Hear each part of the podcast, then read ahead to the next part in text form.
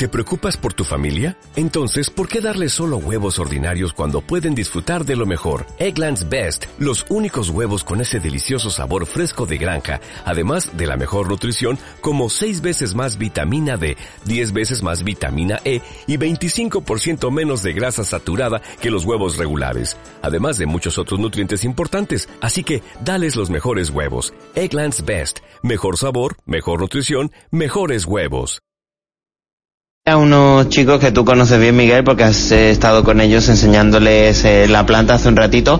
¿Qué pasa? ¿Que tenéis alguna preguntilla que se os ha quedado en el tintero? Sí. ¿Sí? ¿Qué pasa, Hugo? Cuéntame. Yo, la pregunta que quería preguntarle a Miguel era que si el agua, cuando se va al desagüe, ¿a dónde llega al final de su recorrido? El agua realmente no es desagüe, pero te entiendo la pregunta. Hay un agua, hemos dicho que entra una corriente de agua de mar y salen dos, una agua dulce que la utilizamos para enviar a las casas y el otro agua de rechazo o salmuera. Esa se devuelve al mar, Hugo.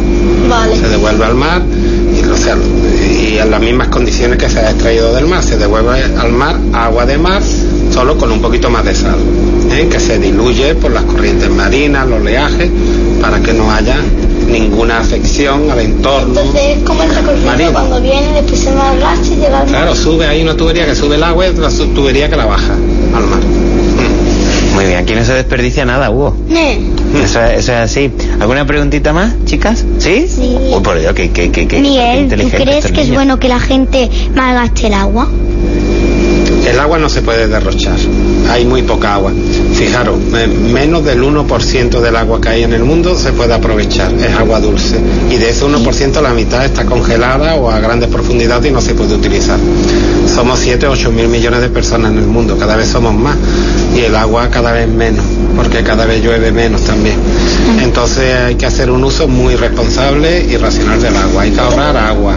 No se puede dejar los grifos abiertos. Si gotean hay que arreglarlo. ¿Eh? Hay que lavarse los dientes con el grifo cerrado. Hay que jabonarse con la ducha parada. Y hay que intentar eh, utilizar mm, instalaciones modernas en los riegos también para que se utilice también menos agua. Utilizar goteo en la agricultura también para que darle la gotita de agua que la planta necesite y no Claro. más. En definitiva, todos tenemos que mirar por el agua porque hay muy poquita y somos muchos. Vosotros sois responsables, ¿no? En casa. Sí. Seguro, segurísimo que sí. Bueno, Hugo, ¿qué? ¿Alguna preguntilla más? Yo, yo, Ah, ah, claro, claro, nuestra peque. ¿Qué pasaría si Cuenta. no existiese, si no existiera la desaladora? ¿Qué pasaría si no existiera la desaladora? Si no existiera la desaladora, No ¿qué pasaría? no estaríamos aquí.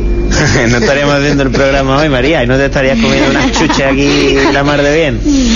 Bueno, pues no, no sabemos, porque futurista no soy, María, pero bueno, es una infraestructura necesaria porque cuando se construyó mm, se puso en evidencia que ante un periodo de sequía severa, con el agua que hemos dicho superficial que cae de lluvia y el agua de pozo no era suficiente para abastecer a la costa, hubo que tirar de camiones cisterna, barcos cisterna.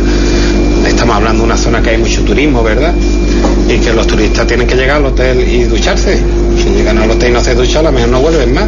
Por lo tanto, la desaladora su momento fue una buena idea al construirla y creo que no hay que pensar que si no existiera, ¿qué hacemos? Pues si no existiera, habría que construirla.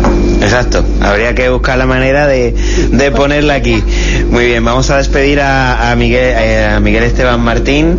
Eh, ¿Tienes la última? Pero tiene que ser muy rápida. vale. ¿Por qué cuando yo, es que yo me pongo la gafa para bucear y por qué esa listre rompe la goma? Puede romper la goma del elástico de la gafa. Ajá. Bueno, porque lo hemos dicho antes, el agua del mar es muy agresiva, tiene 40 gramos de sal por litro y entonces deteriora los materiales. Y si la goma hay goma de muchas calidades. Si tus gafas por lo mejor son eh, más profesionales, pues te aguantan más, y si te han costado más baratitas, pues te, te- te- te- te duran menos, ¿no? Pero suelen afectar a las gomas también. Nosotros a las gomas de nuestra bomba también le afecta. Y a la goma que tenemos en la planta desaladora también. Lo que pasa es que ponemos goma muy buena, de muy buena calidad, muy resistente al agua de mar, para que nos dure. Fijaos de la importancia que tiene, chicos, de quitarle esa sal eh, al, agua que, recibimos en nuestras casas. Bueno, Miguel, yo te quiero despedir con eh, haciéndote una pregunta. Nos comentaba Juan Carlos Fernández de la necesidad, ¿no?, de ir modernizando poquito a poco la planta, que evidentemente con esos 20 años, pues hay por ahí plantas más modernas. A, Miguel Esteban Martín le gustaría llegar a ese punto en el que esta, planta fuera mucho más eficiente energéticamente y, disfrutara, ¿no?, de esos privilegios, ¿no?, de, de de energía y de, de, otros recursos? Efectivamente, la planta tiene 20 años y la tecnología que se utilizó entonces de recuperadores de energía, una tecnología que ya hoy en día está obsoleta, pero bueno, la planta tiene